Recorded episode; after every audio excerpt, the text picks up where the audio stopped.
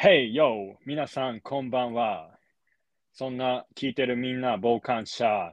傍観者に落とす爆弾。それは俺らのメッセージ。まるで like ボンバーマン。そして一緒にやる共犯者タヒ。Let's go! というわけで、4回踏んだ。OK。結構うまいと思う。30秒ぐらいですか即興ですか、今の。うん、即興です。おー、すごい。多分合ってると思うよ。おう。おう。あ、ちょっと、あ、おう、おう。あ、今日、ちょっと、あ、そうだね。はん、うん、合ってる合ってる。全部合ってる。えオブ、 オブカルマ。オブカルマです。どうラもッ。パーオブカルマです。眉毛がめちゃくちゃ、えいってなってる。鋭角ま、いや、眉毛。いや、うまかったね、今の。最近ハマってんのラップハ。マってる。なんかさ、頭の回転の練習になるよね。ああ。確かにその場で作るから。そうそうそうそう。なんか、どちらかというと、うなんん。か仕事に使えるとかじゃなくて、笑いだよね。なんか何かをあった時に例えるとか、そういう発想に近いけど、もうそれをさらに韻を踏めたりしたら面白いよね、あーなるほど、あねり。あり。有吉みたいなね。え、オブヨシに。オブヨシ、オブヨシ。はい、ありがとパうございワハラだよ、これ。 忍の方だ。というわけで、ます。はい、第74回。おー74か。なんか、実はね、一回やってたんだけどね、そうんの収録内容が飛んじゃって、あ、そっか。それが3週間前のやつ、そうそなるほどう。ね。結構いいこと話したんだけどね、あの時。あ、確かにね。話してるよね。うん。俺、薄めだったけど な。自分から言っといて。まあ、ちょっとね、伝説の回だから。お互いのうん。というわけでね最近どうよ、日本は。日本はね、何も変わってないと思う、マジ で。景気悪くて、うん。コロナ終わってないし、マスク生活だし、で、コロナもう終わるよ、みたいな。次で終わる、みたいにやってるけど、どうせさ、多分日本ってなんか中途半端にさ、規制したり緩和したりしてさ、なんか一定数常にいるみたいな感じよ、うんうんうんだったらもう、爆発的にやって、でいいのになーってすごい思うんだよな。だ確か、からに。もう、なんかそういうので、でも旅行のキャンペーンとか、そういうのは、なんか、ああ、そういうのも始まったんんか。うん。そうそうそう。俺、ちゃんと見てないんだけどさ、そういうのも、 GoTo みたいな。 GoTo みたいな感じ。うん。だから、まあ、使えるんだったら使ってどっか行こうかなとは思うけど、でも、うんなんかね、ワクチン3回目の接種した人と、あと陰性証明かな ?PCR の陰性証明が必要で、みたいな。どっちかで、みたいな。へえ。だから、そう。でも抗原検査で確か行けるみたいなのを会社の人から聞いたから、まあ簡単にできるんじゃないかなとは思うけど。うん。すぐ出るやつね、結果が。そうそうそうそう。はいはいはい。だからちょっとね、その辺はあるよね。なんか、いいなとは思うけど、またこれで、 ある程度は広まって、みたいな。まあこれが原因ではないけどさ。もう、イギリスは何もやってないからね。うん、マスクしてる人いない全く。でも、この前行ってたよね。えっとね中国人はしてる、大体。あ、そうな。なんで、うんあわからん。怖いから。あ、そうな。帰れなくなっちゃうからかな、イギリ中国うーに。ん。詳しくわかんないんだけど、中国人だけして るからさ、逆にマスクしてるアジア人イコール中国人って。ああ、なるほどね。うん、あとはもう1割もいないかな、してる人は。え、友達は友達、中国人の友達いなかったっけああ、いるいる。でももうそマスクしてそるのの子、いや、その子はもうこっちに3年、4年ぐらいいるから、ああ、そうなんだ。うん、もうマスクしてないね。うん。でもそうだよね。マスクね。俺もなんか外で開けた場所だったらしない。しないよう、うしない。ん。しないというか。で、お店に入る前とかにつけるかな。最近。でも冬は別にいいんだけど、夏はさ、蒸れちゃうからさ。いやー、きついよね、ほんと。でもなんか電車乗ってて半分、半分は行ってないけどごめん、持ったら思いっきり。1割ぐらいの人してないと思う。なんか電車乗って2、30人車両にいたら2、3人ぐらいしてない気がする。マジでうん。結構でもしてない。少しずつ外れてきてるんだ、マスク。 え、でも多分最初からしてない人だろうなって思うけどね。昔から。あえーちょっともう俺、マスクのある生活は戻れないから、あと1年でちょっとなんとかしてほしいね。でも、1年あればなるんじゃん。どうなんだろうね。でインフルエンザが流行りだしたら、なんか結うん局そういうウイルス系ってさ、1個しか流行んないから。はいはいはい。そう、だからインフルエンザが流行りだしたらなんか、コロナが終わる兆しみたいなことをテレビでやってた気がする。えー、冬に。あでと、も日本、日本ぐらいだよな。うん。うん。あと、か先週、めちゃくちゃ大きいことあったじゃん。何 FTX の破綻。あー、なんか見たわ。ね、暗号資産業界世界第2位の FTX がまさかの破綻ってことでさ、もううん今、大激震よね。うん。なんかさ、日本法人売るみたいなやつだよね。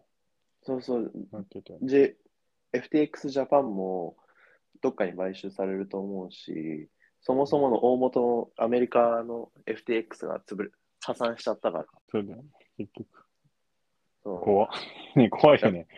いや、これもね、何がやばいって、ちょっとそれも今週話したいんだけど、うん。いいいい よいやそそもそも今のさ、この暗号資産業界って、まあ、世界第1位が、あのバイナンスっていう会社なのね。うん。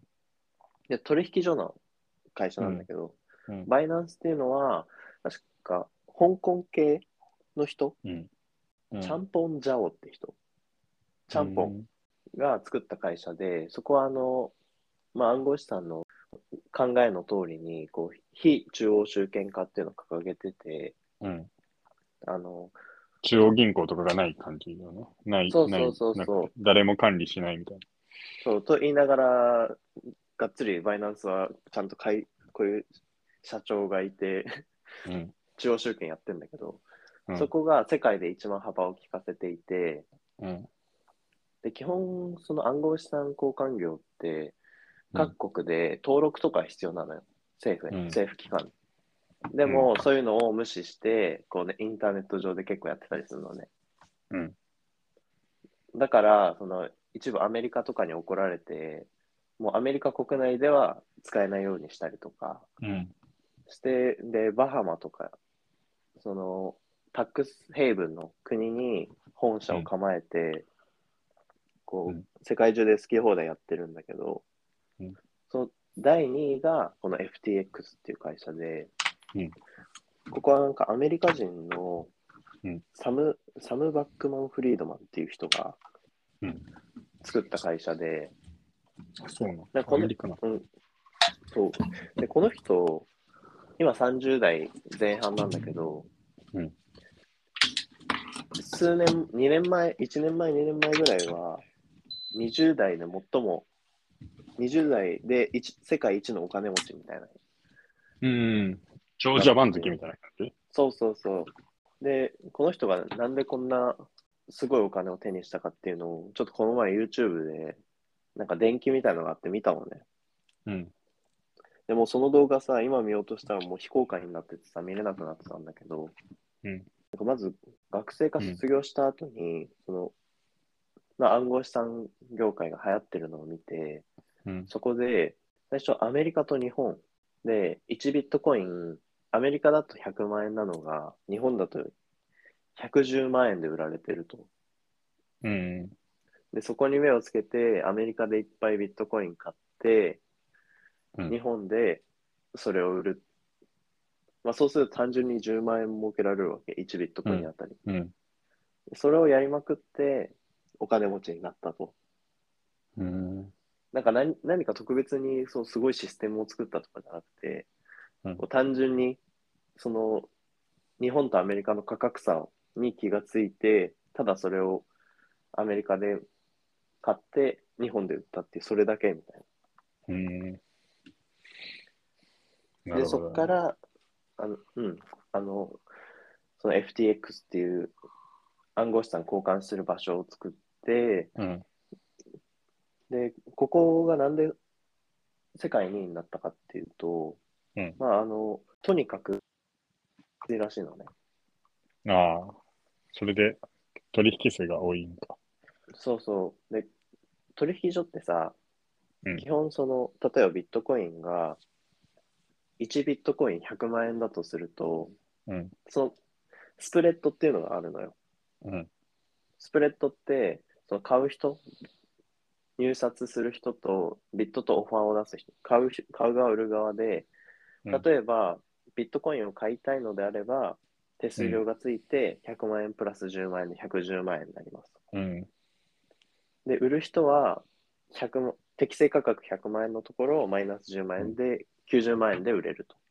うん。っていうふうに、その適正価格の上、上下に両方スプレッドっていうのがあって、うん制度のね、うん。まあ基本、つまり取引所はノーリスクでその手数料ももらえるかうんら、めちゃくちゃ強いわけ。うんで、うんこの、うん、FTX っていうのはそのスプレッドを極限まで少なくして、で、取引量を多くしていたと。で、やっぱりいろんな世界中の情報強者たちは、やっぱり一番手数料が低いと、低いからって言って、FTX にみんな登録してお金預けてとか。うん。で、また、ここの特、もう一個の特徴が、うんあの、自分の資産ってさ、うん基本暗号資産って持ってる、保有してるだけじゃさ、利子とかふつかないんだけど、こうのん FTX は他のバイナンスとかに比べて、うんその自分の手手元に保有してるビットコインを貸し出せる、その貸し出しが結構高くて、で、自分の懐にタンス預金しておくだけじゃもったいないからさ、うん。この FTX に余ってるお金預けて、それを貸し出しして、金利で稼ぐとか、うん。っていうこともやってたのね。なるほどね。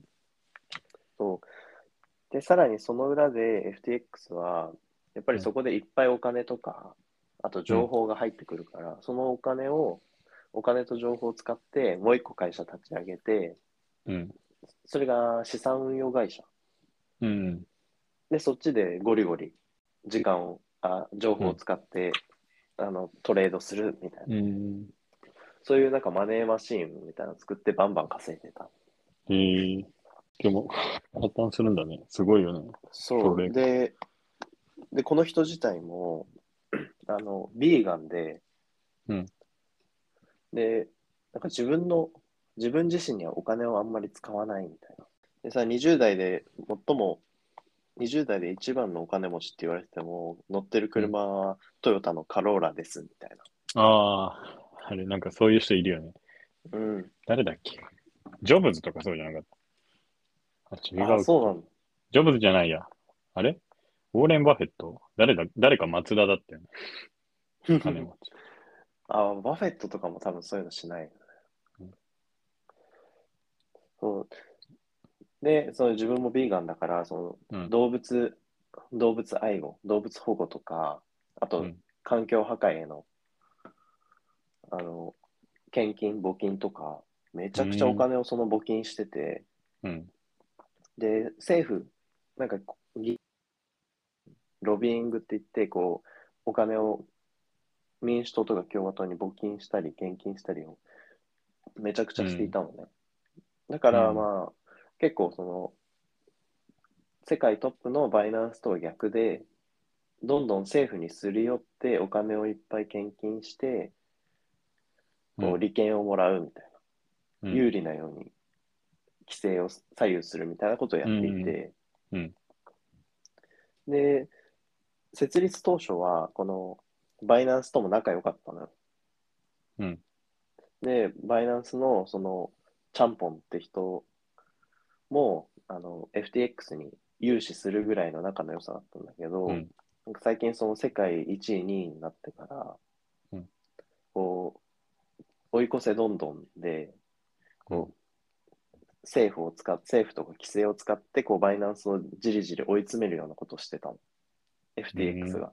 うんでそれに起こった業界1位のバイナンスがツイッターで、じゃあ俺が持ってる FTX が作ったあの暗号資産全部売ろっかなっていうふうに言ったことで、うんもう一気に取り付け騒ぎが起こって、うんもうこれは銀行と一緒でもうすごい古典的ななんだけどそれでもう FTX 使ってた人がザーって引いていって、うんで一気に破綻になってしまったと。それってさ、宣言していいもんなの売ろうかなみたいえっとね法律がないんだよね。な。ああ、なるほどね。そういうこあと。の例えばそれを株式でやろうとすると、うん。それは為替操縦、相場操縦うんになっちゃって、そううん金融商品取引法違反しちゃうからうん捕まるんだけど、なるほど。そういうこと か。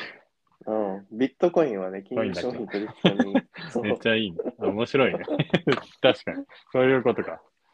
そうああ。しかも、そんな権力者というかさ、うそんんな一位の場所が行ったらね、終われよね。そう、で、それで一夜にして崩れ去った世界第二位、うん。これはすごいよね。うん。で、今、はその破綻でさ、すごい騒がれてたんだけど、うん。ももっとやばいことになって、今。うん調べてみたら、うん。なんか、その FTX がうん顧客から預かってるお金うんを勝手にその資産運用会社の方うんに流用して、顧客のお金を結構つぎ込んで使ってたぞみたいなことが、うん。いいあのは今発覚してきていて、うんその顧客のお金を使うって相当やばいことなのね。うん。もう本当、禁錮10年どころじゃない、うん捕まったら。で、なんか、去年ぐらいから、この FTX の子会社の資産運用会社、うんあアラマンダっていう名前、アラマンダリサーチ、うんなんかちょこちょこ大きい負け、負けをが続いてたみたいで、うんそれで、この FTX で顧顧客から預かってるお金を結構流用してつぎ込んでたと。で、今、このサム・バックフリードマンっていう FTX 創業者とアラマンダの CEO の、確かまだ学生とかだったかもしれない。なんか女の子が、もこれ捕まったらもう刑務所から出てこれないんじゃないかとか。うん。もしくは、このサムが今まで何十億ドルって政治家に献金してたから恩赦されるのかとか、うんそこに今すごいあの注目が集まってて、うん FTX 想像以上に闇が深かったと。でも、出てきそうだよね。うんこれから。これ、これ結構アメリカだと終身刑レベルの重罪らしくて、うん。これって結局、あの詐欺だから、ポンジスキームの詐欺。うん。そうだよね。顧客からお金集めるだけ集めて、あとはトンズラみたいうん。なるほどね。すごいな。な。すごくてさ。で、今その世界第2位の FTX が潰れちゃったからさ、うん。もう暗号資産系も軒並み全部暴落してて、うん。で、こっから2009年、10年とかのあのリーマンショックみたいな、どんどんバタバタと連鎖で潰れてくんじゃうない、ん。なるほど。じゃあ買うなら今だね。いや、うん今だ怖ね、っでもねうん、こっから先、暗号資産の価値上がるのかって言われると、またそれも微妙だよね。うん。なんか結構何個か暗号資産系の大手のウェブマガジンとか、うん。いろいろ、ね、記事読んでみたんだけど、うん今が買い時ですって言ってる 記事はなかったね。なあ。もうしばらく、もうクリプトカレンシーは冬に入りますっていう。うん。なんでも、どこがい言えばいいのにね。なんか、どこか言えばさ、当たった時に。 あ、でも、そっか。専門家の意見とかだから、その人のうん責任になっちゃうか。あそうなのね。で、結局、FTX ってさっき言ったように、そう金利こう顧客にとって結構金利が良かったから、うん。こう状状況情、情報強者ほど FTX 使ってたわけよ。うん。で、破産してさ、もうその預けてたお金が1円一銭も返ってこなくなったから、うん。もうクリプトカレンシーに結構熱を入れてた人も全員も一文なしになっちゃって、だから買い手もあんまりいないんじゃないかな。ああ。怖いな。なんか、そういう、ね、そういうの聞くと、あね、暗号資産とか、めちゃくちゃ怖いよね。下手に。ね、俺が持ってるビットコインとかイーサリアムも買った当初うん5万円ぐらいだったけど、うん。今2万円ぐらいだね。あれも、半額以下。いや、ほんと。あ、3万円だった、3万ああ。でも、半分ぐらいだね。円。マイナス2万円だよ。今5個の。え、お武家買うっつってたもんね。うん、でもこれを予想してたから買わなか った。もうめちゃくちゃ予知してた。まあ、正直さ、この暗号資産なんてさ、もうほんと犯罪に使われる、犯罪の温床でしかないし、マネーロンダリングとか。ロンダリング。うん。うん。で、使い勝手もまだそんな良くないし、まあね。あと環境にもすごい悪いし、うん、あんまこの先伸びる気がしないっていうのが、どうなんだろでもここで逆張りして、大受けも3万ぐらい買っとけば、うな。もっと入れれば。100万入れて、100倍ちょっとやろうかな。やるイーサリアムかビットコインか。今1ビットコインいくらあわやべ聞こえない今ね、240万。お安安いって言い方よくないけどさ、一番安くてここ数年で300万ちょいじゃなかった。300とかそう。え、めちゃくちゃ安いだよよ。だって1年前だって700万だもん。だよね、700ぐらいだった覚えがある。うん。マイめナっちゃ安いじゃん。買おうかな、買おうかな。1ビットコインみんなで買っちゃう。イーサリアムだってさ、1年前50万だったのが今14万とかだよ。えー、安いな。で結局これもなんでこんなに値段下がってるかって言われると、その FTX がガクッと破綻して下がった後に、この後、うん絶対連鎖で、あの、他の取引所もどんどん潰れるだろうって言われてて、うん。これなんで潰れるかっていうと、実際こうう、ん日本にも30ぐらいあうんってあるんだけど、うん。ちそのちっちゃい業者とか、どうやって稼いでるのかっていうと、うんあの、まあさっき言ったスプレッドで稼ぐ、稼いでるっていうのもあるんだけど、うんその、そこで得たお金とかを、そのまんま FTX に流してたんだよね。うん。顧客から預かった資産とかをそのまま預かったり、顧客から受けたオファーとか、オファーとかビットをそのまま FTX の市場で買い、売り買いしたり、うん。あとその交換業者で持ってるお金を全部 FTX に預けて、そこで貸し手数料とか利子をもらってたから、こう業者、業態が成り立ってただけであって、うんその預け先の FTX がなくなっちゃったから、もう稼ぐ潰れる手段がなくなっちゃって、うん。多分あと1年ぐらいしたらどんどん潰れてくんじゃないかっていうのも結構言われてる。うん。なるほどね。でも確かにそうだよな。結局連鎖するよね。そうそう。で、まあ、リーマンショックの時はさ、アメリカ政府がこう介入して、あの、全部総倒れっていうのは防げたけど、う暗ん。号資産なんて絶対どこの政府も助けないからうさん、そうだよね。えー、買おうかな。じゃあ。 さあ、いや、どうこの、俺もちょっとこの逆張り、割と好きだから、ちょっと買おうかなって思って。なの。まあね。え、1ビットコイン。まあ240万なくなっても死にはしないからね。 まあ、確かにね。死にはしないから、あの、借金して買うとかじゃなければ死にはしないから。うん。余剰資金で、あくまでね、余剰資金でやるものだから。貯金、貯金ってか投資だから。これは投資っていうよりも投機ですね。そうだな。あつまりギャンブルですね。募金かもしれ ない。もう、帰ってこない。でもそうだね。いや、だから、本当に、投資もそうだけどさ、うん。もう、株もひどいしさ、今、どこも。ああ、積み今立て NISA とかも、そう、下がってる。でも新興国とか一生伸びねえし、え、マジ全然伸びてない気がする。俺が買ってるやつかな。俺はプラスでしたような気がする。あ、本当？うん。買った銘柄が良くないのかも。ああ。まあ、でもなんかか、アメリカ株こがそ逆にうん。ちょいプ結構上がラる。スみたいな。どうだろうね、この後。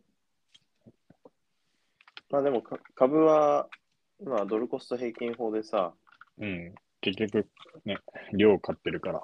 うん、安い時に、下がった時にいっぱい買うの。えう、ん先進国、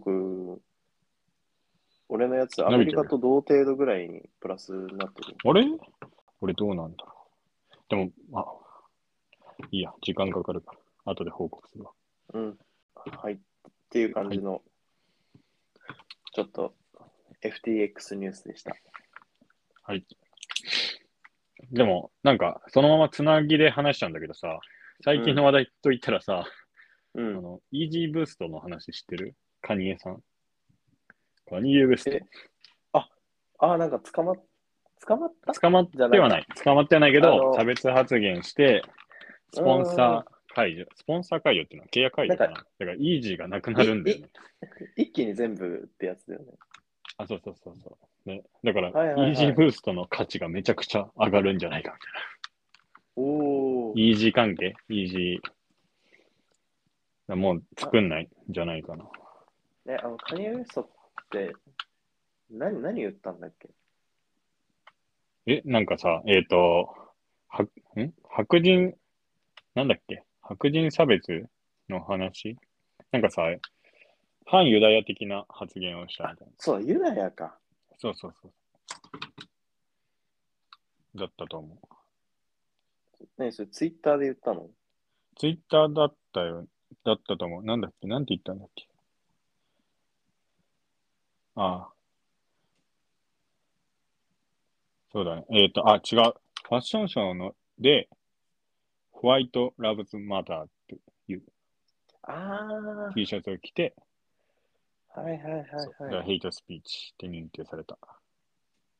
い。なるほど。ブラック・ライブスマタあ、そうそう。だから、ーにもう反対っていうか、ね白人も大事だろうって。うん。そもそもカニエ・ウエストって何なのラッパーだよ。俺と一緒。あ、オブラッパオブーラッ一緒なんだ。そうだよラッパえ、ーだやっよ。ぱすすごいのラップ は。わかんない。あ、でも俺、一曲ぐらいしか聞いたことないけど、わかんない。え、何曲出すのえ、カニエ・ウエスト出してる。へえ。なんだっけ有名な。なんだ、なんだっけあ、俺、覚えてないわ。そういうレベル、俺は。 おあそそうなんだ。そうえ今、イージーブーストっていくらぐらい3万ぐらいじゃないかな、定価で。3万円ちょっとだったと思ああ。でも、あの靴かっこいいよね。う。うん、かっこいいよね。俺もと、なんかさ、直近ここだから半年とか1年は割と、なんか当たるみたいな。人気、なくなってきてみたいな。ああ、そうなんだ。そう。まあ、さすがに欲なしってたけど本当に欲しい人たちが全部手に入れちゃったから、こっちまでも回ってきたみたいそうそう。で、あとは、なんか結局買っても、なんかサイズとかが、結局さ、転売目的で変にサイズとかでかくしたりとか、人気があるさ、26から27とかじゃなくて、28とかは普通に買えるんだけど、その後売れなくて、メルカリで定価ぐらいで売られてるみたいな。な。へえそうそうそう。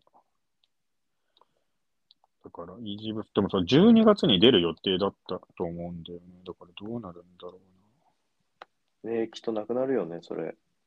でもさ、衣装権だっけなんか、多分、契約解除の時にうさ、カニエ・ウエスト側が何かやらかしたら、多分そこで、なんか、アディダス側に権利が移るんじゃないかな。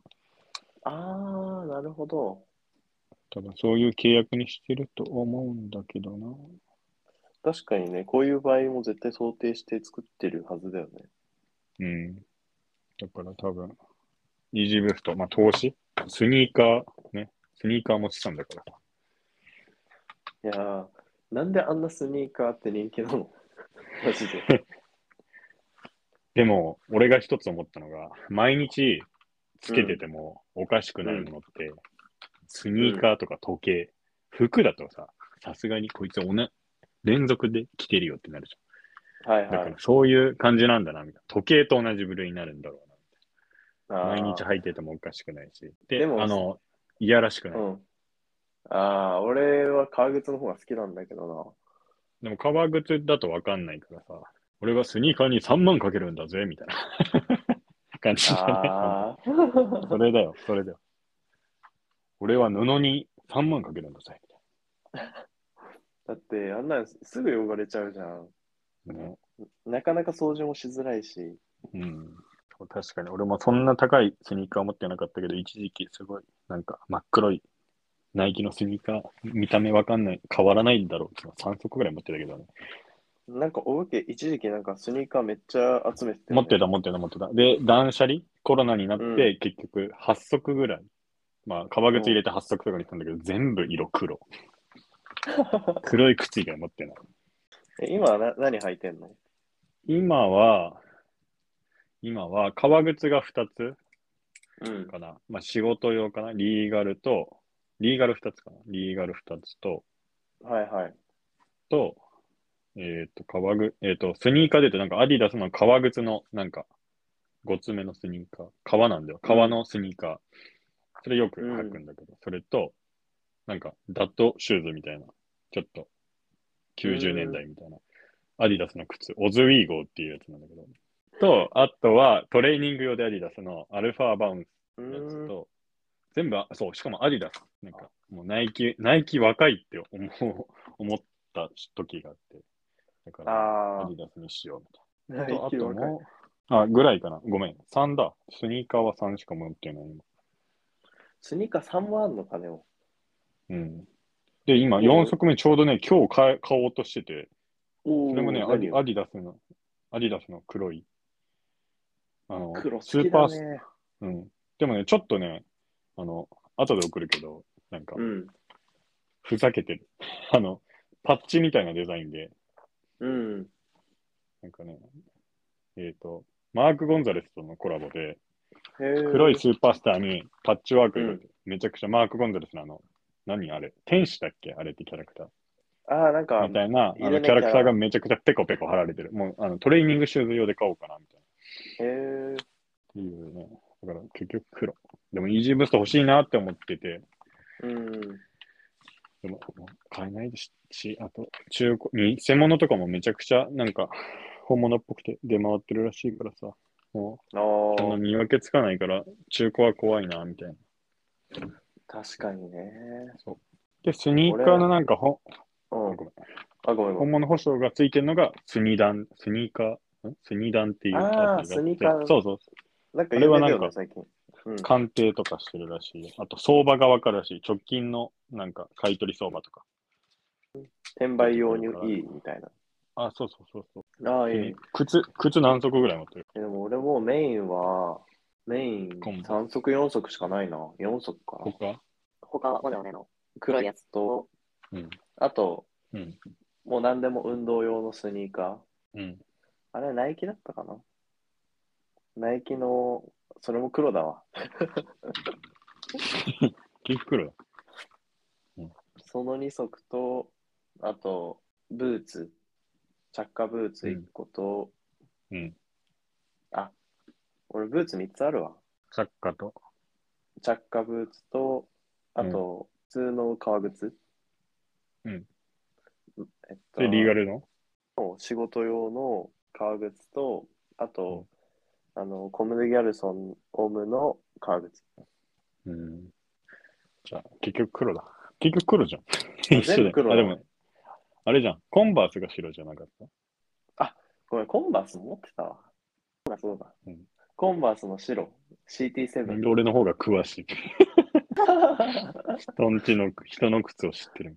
あ、6足ぐらい、白のスーニーカー難しいと思うんだよね。あなんかでも俺のす、ごい。そのコンバースは、あれだから、白じゃなくて、キャンバス、いクリームあ。うん。や、何も色ついてないキャンバス地。まあ、白、うんちょっとベージュっぽい感じよね。白。あれかっこいいんだよね。しかもあれ日本で売ってないから、ああ、あれか。あの、ソールがナイキだっけ。そうそう、コンバースジャパンじゃないから。うん。なるほどね。なんかでもさ、あれって、海外とかって持って帰ろうとすると引っかかるんでしょ、あ、そう、輸入禁止になってるからあ、ね。だよね。うん。履かないといけないみたいな。いや、完全個人用で持って帰れば大丈夫。ああ、でも判断難しくないああ、いっぱい買わなければいいんか。うん、そう。あれでも見られたらアウトだから。あ、そっか。でもそっか。履いてればいいんしか。まあ、最悪さ、4足歩行ですって言ってさ、 手にもつけて、4足で歩けば、ね、2セットぐらいは持ってかれるから。っえ え確かに二足にしかなんで。ていうね。まあ、あと箱すそう箱を捨ててとかかな。ああ、そっか。確かに。いや、俺も靴を買おう。でもマジで、黒以外の靴を買いたいと思うんだけど、いつも結局躊躇しちゃなんか俺さ、結う構ん最近野村くん一って人を好きでさ、う。ああ、うん。まあ、前から言ってるかもしれないけど、うんそういう人常にバンズいいつも入って同じやつ入ってて、うんそれがダメになったらまた同じやつを買うみたいな。うん。で、俺も、今のやつダメになったらもう、あとはずっとバンズでいいかな。バンズと他、他も同じの買い続ける感じでいいかなって、うん。もう楽だし、思思い始めてる。まあね。でも、俺もなんかそういう感じでいいかな。もう、なんか楽、楽というか 考えないです。ね。え、アデアデダス。アデダス、アデダス。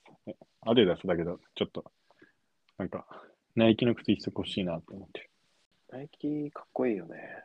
ナイキね。でもなんか、ちょっと一歩間違えるとヤンキー感出ちゃうよね、ナイキ。ヤンキーとか。なんか俺、 ナイキかっこいいと思うんだけど、なんか縁がないんだよね。ああ、お祈りされたんじゃ ん。ナイキ就から活。か。でもそうだね。ナイキか。でも狙って買わないもうナイキのエアマックスが欲しいとか。エアマエアッマクッスクもスがかさっ、こいいみたいあれのかっこよさわかるな。うん、昔はかっこよかった。大学生時代の時とかは、めちゃくちゃ何このデザインみたいな。何この透明なところみたいな。エアー入ってる部分があのソールつけてるじゃん。かっこいいみたいな。土とか入ったら用事で取ってたもん。いやー、ちょっと、かっこいいっていう。なんかちょっと、身長漏れ。るんだよね。身長漏れる。あと、あー、ボブケちっちゃいからね。ちょっと俺、いや、俺よりちっちゃいでしょ。俺言っとくけど、公式プロフィール177センチだから。実際多分今どこに書いてんご5.6とか。77え身長って知ってたマックス値を言えばいいんだって。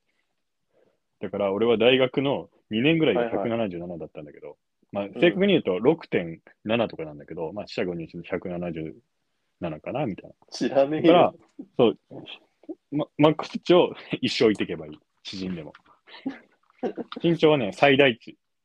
瞬間最大値を常に言うみたいな。っていうね、あの、俺の理論。それ いい時間ですね。いい時間だね。ちょっと、あれだ。今度また話すわ。いつでも話せるから。うん、じゃあ、今日は、終わり締めてですか。うんはい。今日じは何ゃあ、今日はこのくらいで、次回もお楽しみに。はいほんじゃ、またな。またな。